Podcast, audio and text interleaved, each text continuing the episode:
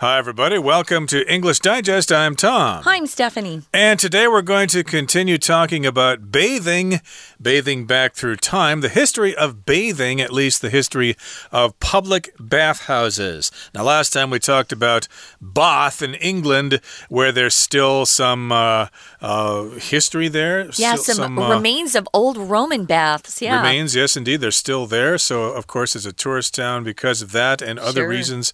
And yes, indeed indeed, uh, they were kind of uh, different back in those days, weren't they? They really were. Uh, they were some sort of a like a community experience. It was a social hangout for a lot of these people. Um, the Roman bathhouses and the Greek as well, they were very beautiful. Um, they had works of art inside. They did separate the men and the women. Um, but uh, they had lots of different rooms inside them. Some had cold baths, some had uh, hot baths. We're going to talk, though, today about Japan. Uh, which a lot of our listeners are already familiar with, and how their bathhouses um, work. And some of it is uh, history, and then we'll go into current day and what's happening with some of these bathhouses. We're going to get started, as we always do, by reading through the article. In Japan, meanwhile, public bathing has never gone out of style. Japan has numerous volcanoes which produce many natural hot springs. These have been made into onsen, public hot spring baths. Japan's first public bathhouse appears in records from 1266, but Japanese people have been bathing together in the open for longer than that. The introduction of Buddhism brought the virtue of purity and every Buddhist temple has its own bathhouse. There was no soap, so people scrubbed their skin with herbs and rice bran. As well as onsen, Japan also has sento bathhouses, which draw heated water from a public water supply.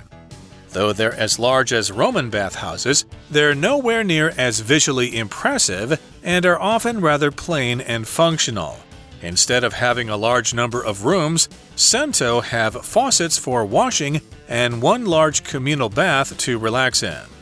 Another key difference is that Japanese bathhouses used to be mixed. Men and women bathed together in the nude. Due to Western influence, these old customs have almost died out. Modern regulations mean that public baths are now segregated by gender or are no longer nude if they're mixed. In contrast to the general increase in public bathing in the West, Japan's traditional Sento bathhouses actually declined after the 1970s. Owners have recently tried to boost business, and their labors initially met with success as the number of Sento visitors increased in 2019. Unfortunately, COVID 19 then struck. It remains to be seen how bathhouses around the world will adapt but given the long history of public bathing, we can be sure the practice will bounce back.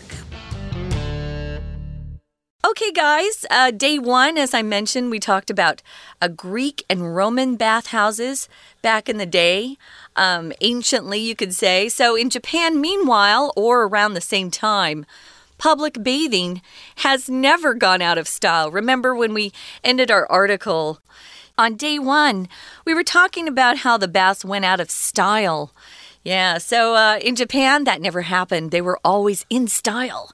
So Japan has numerous volcanoes. Most of us know that because we live here in Asia.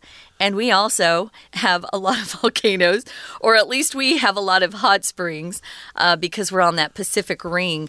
So, volcanoes, those are those mountains that have uh, a top at the top of the mountain that have the ability to erupt and have that hot lava or hot rock um, come out from the top. Those are volcanoes.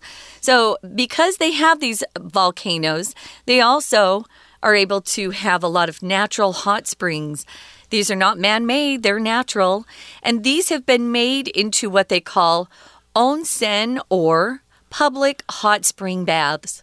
Right. So, of course, there are lots of volcanoes in Japan, and there's going to be a lot of geothermal activity and stuff like that. Just like here in Taiwan, I believe Yangmingshan is actually a volcano.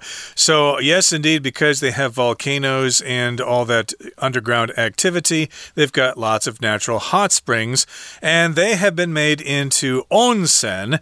That's the Japanese word for wenquan, wenquan, uh, onsen, public hmm. hot spring baths. Okay. And I think they use the same symbol there, that same little uh, symbol that has the squiggly lines and then the circle on the bottom, the half circle. Uh, they have the same thing there. Uh, if you see that, you know that there are hot springs in that area. Now, Japan's first public bathhouse appears in records from the year 1266. Uh, that's probably not how they counted the years in Japan at the time, but uh, that's the equivalent year in the Western calendar here. But Japanese people have been bathing together in the open for longer than that. Okay, so so uh, this is their uh, bathing uh, culture here, their habits. Uh, their traditions. They bathe together in the open, okay? So they don't actually go into a private room like most people do uh, in Western countries or here in Taiwan. They actually bathed in an open area and they were not ashamed. Yeah, very different uh, take on privacy and things that are private. They considered bathing to be something that could be done publicly. So, yeah, those records are from long ago, 1266. And it says here they've been bathing together in the open for even longer than that. So, the introduction of Buddhism, that's the religion that's quite uh, widespread here in Asia. Um, it's a religion and a philosophy both. It was founded back in the fourth century in northeastern India. Well, the introduction of Buddhism to Japan brought the virtue of purity. Now, there are lots of virtues. There's the, you could have a virtue of being honest, patient, kind. Uh, a virtue is some sort of quality that's considered to be morally good, desirable, things that people want in their characters. So the, the introduction of Buddhism brought out this virtue of purity, being pure. Uh, purity, probably back then, was. Uh, uh, connected more with being clean. Um, it's also connected with being um, sexually clean and good that way, morally upright. And every Buddhist temple back then had its own bathhouse. So if you go to temple, you would find a bathhouse. There was no soap. So people scrubbed their skin with herbs and rice bran. So that's how they'd get that dirt off their bodies. Again, there was no soap back then, so people would scrub their skin using herbs, probably to make it smell good, but also that rice bran would be kind of rough and take off that dirty layer of skin on the top. Right, so rice bran is uh, a part of the rice grain, basically, and uh, it's kind of hard. So, of course, yeah. it can be used to scrub your skin. And they would use different kinds of herbs that had uh, certain kinds of effects on your skin. So, yes, indeed, they did not have soap in those days. So, they used these things to clean their skin instead. And I'm wondering uh, which one would actually leave you cleaner, using the uh, herbs and the rice bran or soap. Uh, soap, of course, is very convenient. You can wash yourself rather quickly, but hey, who knows? Maybe using rice bran can actually clean you better. Who knows? Mm -hmm. But uh, mm-hmm. let's move on now to the next paragraph here. It says, as well as onsen, Japan also has something called sento bathhouses, which draw heated water from a public water supply. So I guess they're individual houses, bathhouses, and they get their water from a public water supply. They don't have their own water supply. Right. So they are as large as Roman bathhouses, or they were as large. They're nowhere near as visually impressive and are often rather plain and functional. Well, there's a huge difference between Roman uh, design uh, that they used to use and then Japanese design. Uh, every time I think of Japanese design, their houses, um, uh, their buildings, their office buildings are even quite plain. It's very, very um, simple, I would say. Here they're calling it plain and functional. Uh, if something's functional, it's practical, you can use it. It's not there just to be pretty. And we know from day one's article that the Roman and Greek bathhouses were quite beautiful. They were elaborately decorated, they had works of art inside. Well, the Japanese bathhouses, or Sento bathhouses at least, were quite the opposite. They were very plain and functional.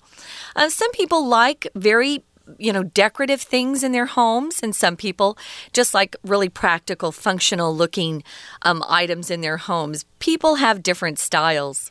Yeah, I uh, tend to have a functional apartment. At least uh, I don't like to gather knickknacks and uh, oh, yeah. luxuries and stuff like that. I think they're useless. you know, if I have a clock on the wall and a bed to sleep in and a closet to put my clothes in, I'm a happy boy with some simple stuff. So, yes, my house is going to be very functional and it's not going to be luxurious or elaborate and things like that. So, uh, you could say that about the onsen, or rather the Sento bathhouses in Japan, they are not so impressive. They're just kind of plain and functional, which is fine for the Japanese because I guess uh, they have other things to worry about. They're just going down there to get clean, maybe socialize a little bit, but then they're going to go back home and go about their business. And instead of having a large number of rooms, Sento have faucets for washing and one large communal bath to relax in.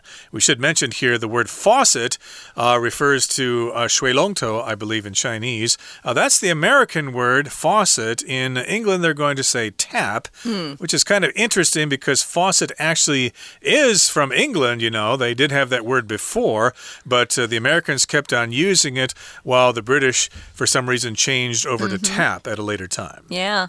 Uh, but we do use faucet. Uh, I need to get a, a new faucet, turn the faucet off, turn the faucet on. We're going to continue talking about this, uh, but first, guys, we're going to listen to our Chinese. Teacher. 听众朋友，大家好，我是安娜。我们昨天跟今天带大家来认识一下浴场文化。那么我们昨天特别提到，在希腊罗马当时古时候啊，因为呢大家都很喜欢泡澡，可是到中世纪就过时了。但是今天我们在文章当中特别举日本的例子，其实，在日本的话呢，公共澡堂从来都没有过时哦，所以这个是第一个差异点。因为日本有很多的火山嘛，所以有很多的温泉，我们都知道到日本就是要泡温泉啦。那么在第一段当中，第二句特别注意有一个补充说明的关系子句，先行词是 numerous volcanoes，很多的火山，逗点之后的 which 到句尾。是补充说明，这些火山其实就产生了许多天然的温泉。那么，当然这些温泉都被建造成所谓的公共温泉浴场。好，那么日本第一座的公共浴场呢？就是从西元一二六六年，当时就出现在记载当中哦。但是日本人呢，一起露天洗澡的时间比这个其实还要久，因为当时佛教有传入，然后带来一些清洁的美德，而且每间寺庙都会有自己的浴场。不过当时因为没有肥皂，所以大家就用一些草药啦，或者是米糠来搓洗皮肤。不过，除了温泉之外，日本还有用公共供水系统来抽取热水的一种所谓的前汤澡堂。那这个前汤澡堂呢，我们在第三段第一句的地方有看到有一个斜体字，其实就叫做日文所谓的前汤 （sento）。Sento 就是所谓的公共澡堂的意思。那么同样这句话呢，也有一个补充说明的关系子句哦。先行词就是这个 Sento bathhouses，逗点之后从 which 一直到句尾的地方可以挂号起来，它是补充的关系子句。好，那么虽然呢这些所谓的前汤澡堂啊，跟罗马的浴场是一样大的，但是视觉上哦，却远不及罗马浴场那么令人印象深刻。因为我们昨天提到。这个罗马浴场啊，通常都有很多艺术品 （works of art） 去装饰它，所以日本的前汤澡堂通常都非常的朴素，非常的实用。我们还是要看一下第三段第二句这个地方。首先，前面有一个 as large as Roman bathhouses，这里的 as large as 的 as us 就是像什么一样的如何如何，它是一个比喻的句型。那么最后面呢，在句子当中倒数第四个单字的 rather 是个副词，指的就是蛮如何如何，非常怎样怎样的意思。当然，钱汤啊并没有很多的房间，但是却有清洗用的水龙头，还有一个很大型的公共浴场，让大家可以放轻松。We're going to take a quick break. Stay tuned. We'll be right back.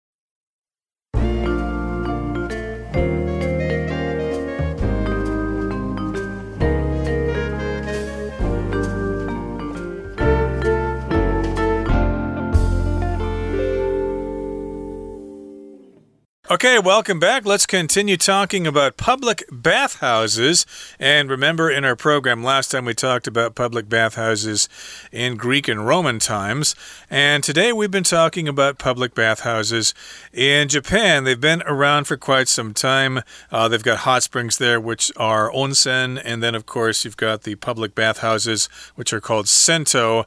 And they are public bathhouses because they get warm water from a public water supply. And, uh, you know, if you've been to bathhouses in Rome and you saw the elaborate artworks in there and you saw the people discussing business and politics and stuff like that, it might be kind of a letdown if you go to a Sento in Japan because they're just kind of functional. They're plain and they're functional, and people go there just to get clean. They don't need those fancy marble sculptures in there. Uh, Tom used a really great word. Uh, you might feel um, a letdown, or you might feel let down, which just means disappointed. Yeah, you you might really if that's what you went expecting. I hate feeling that way when you you know imagine something to be really cool in your mind, and then you actually see it or experience something, and you're like, oh this isn't what I thought it would be. But uh, the Japanese have their own style, as you know.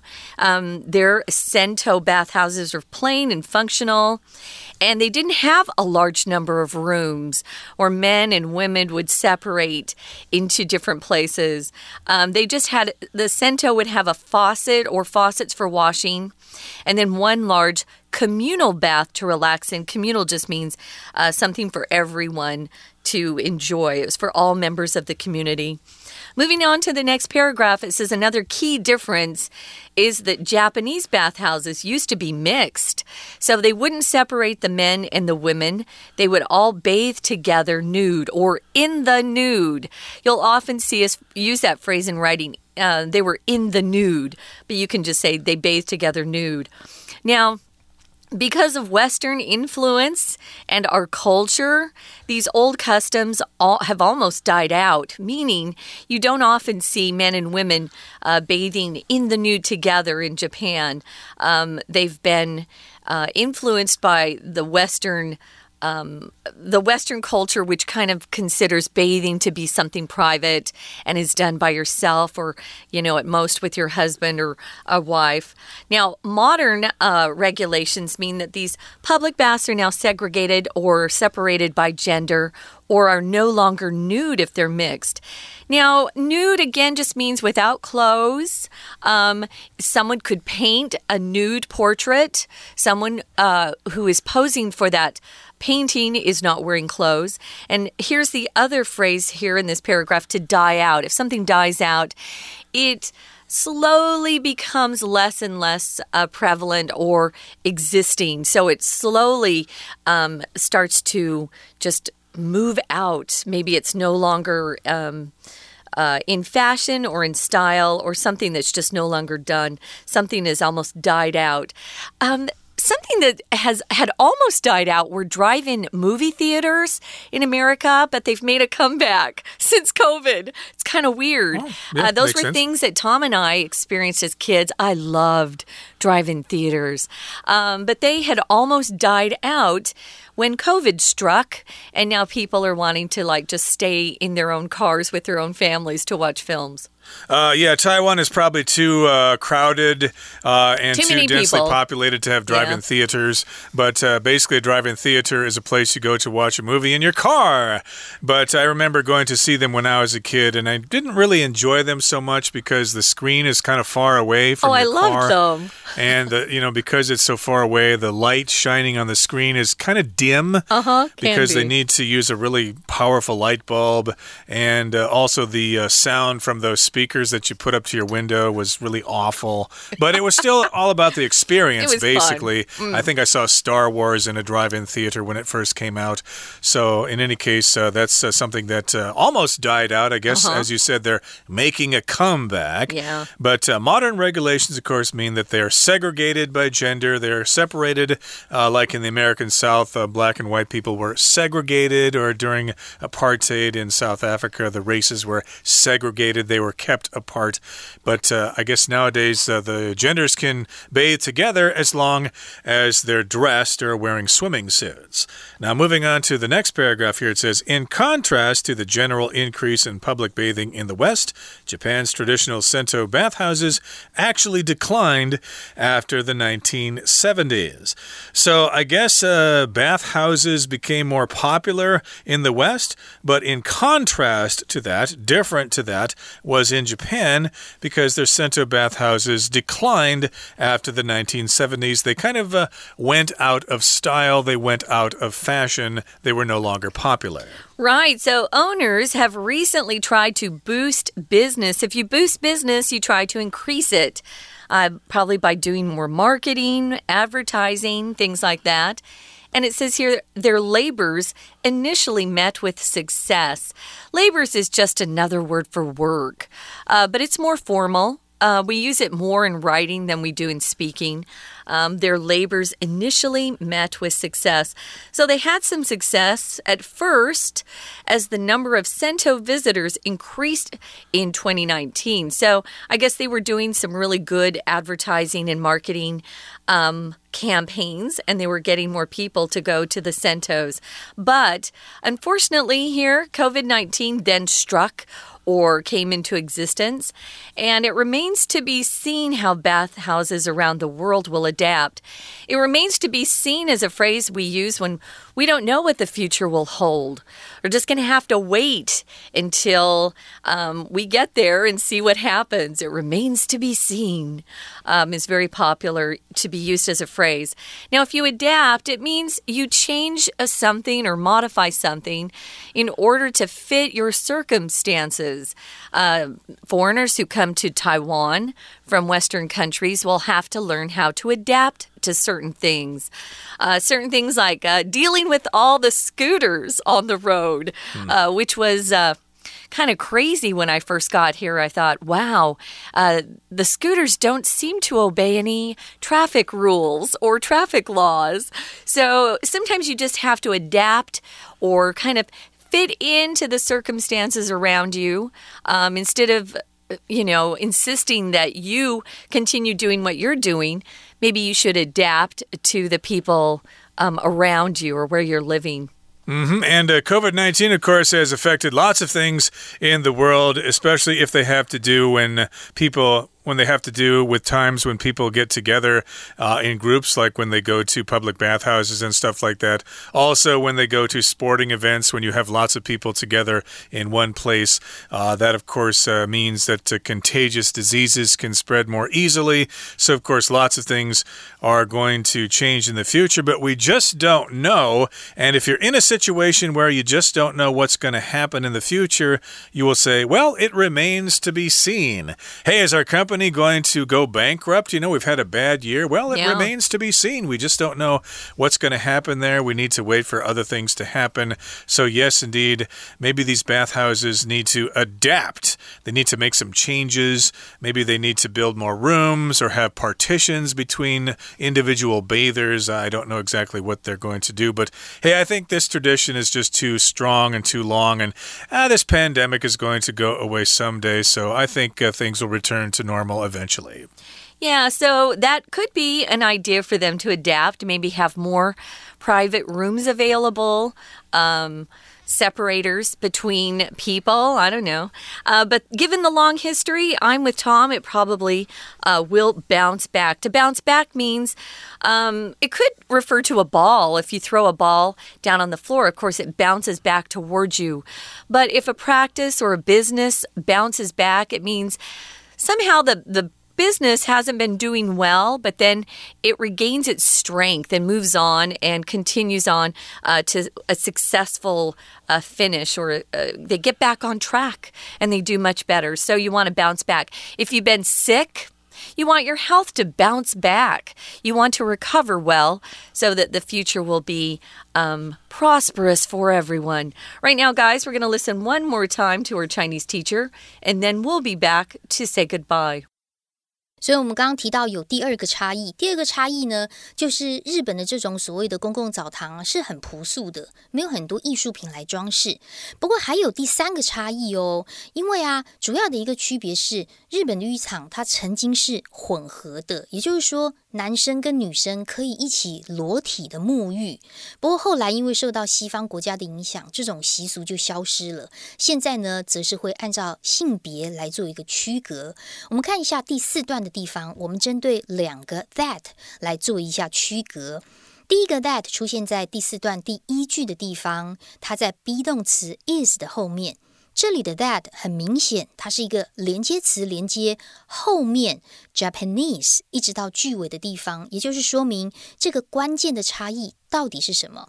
可是同样在这一段的第四句，我们看到 mean 动词意指，这个动词后面的 that 一直到句尾，它也是一个连接词，连接从 public baths 一直到句尾的地方。好，那这两个 that 都是连接词，可是一个可以省略。一个却不可以省略，不能省略的是第一句 be 动词后面的 that。原因是因为 be 动词它本身不是及物动词。这么说，读者开始有一点困惑了，因为 be 动词后面好像一定要加字诶。但是各位，受词一定是名词。所以 be 动词后面如果出现形容词或者是副词，就已经证明这个 be 动词其实不是及物动词哦。如果我们简单举个例子，我现在在教室里面，I am in the classroom。那 be 动词后面 in the classroom 就是地方副词。所以我们澄清一个观念：be 动词它本身不是一个及物动词，所以后面的 that 这个连接词它必须要保留着，不然读者呢在文意上面会做一些混淆。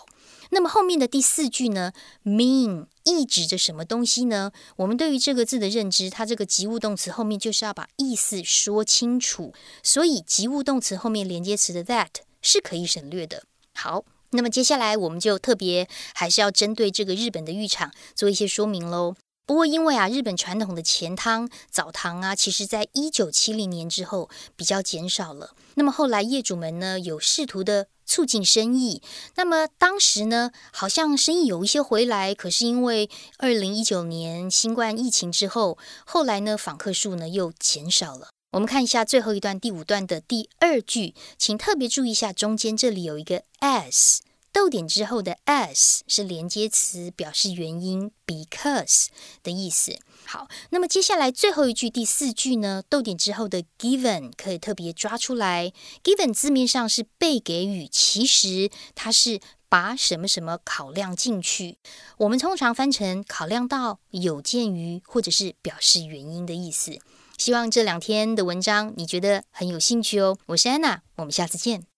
Okay, that brings us to the end of our lesson for today. And uh, even in hosting today's program, I feel I've worked really hard and I'm sweating a lot and getting kind of dirty. So I'm looking forward to having a nice bath after our lesson. I wonder if there's a public bathhouse someplace. It might be fun to socialize with people, talk business, practice my Chinese, etc., etc. okay, well, please join us again next time after a good bath. From all of us here at English Digest, I'm Tom. I'm Stephanie. Goodbye. Bye.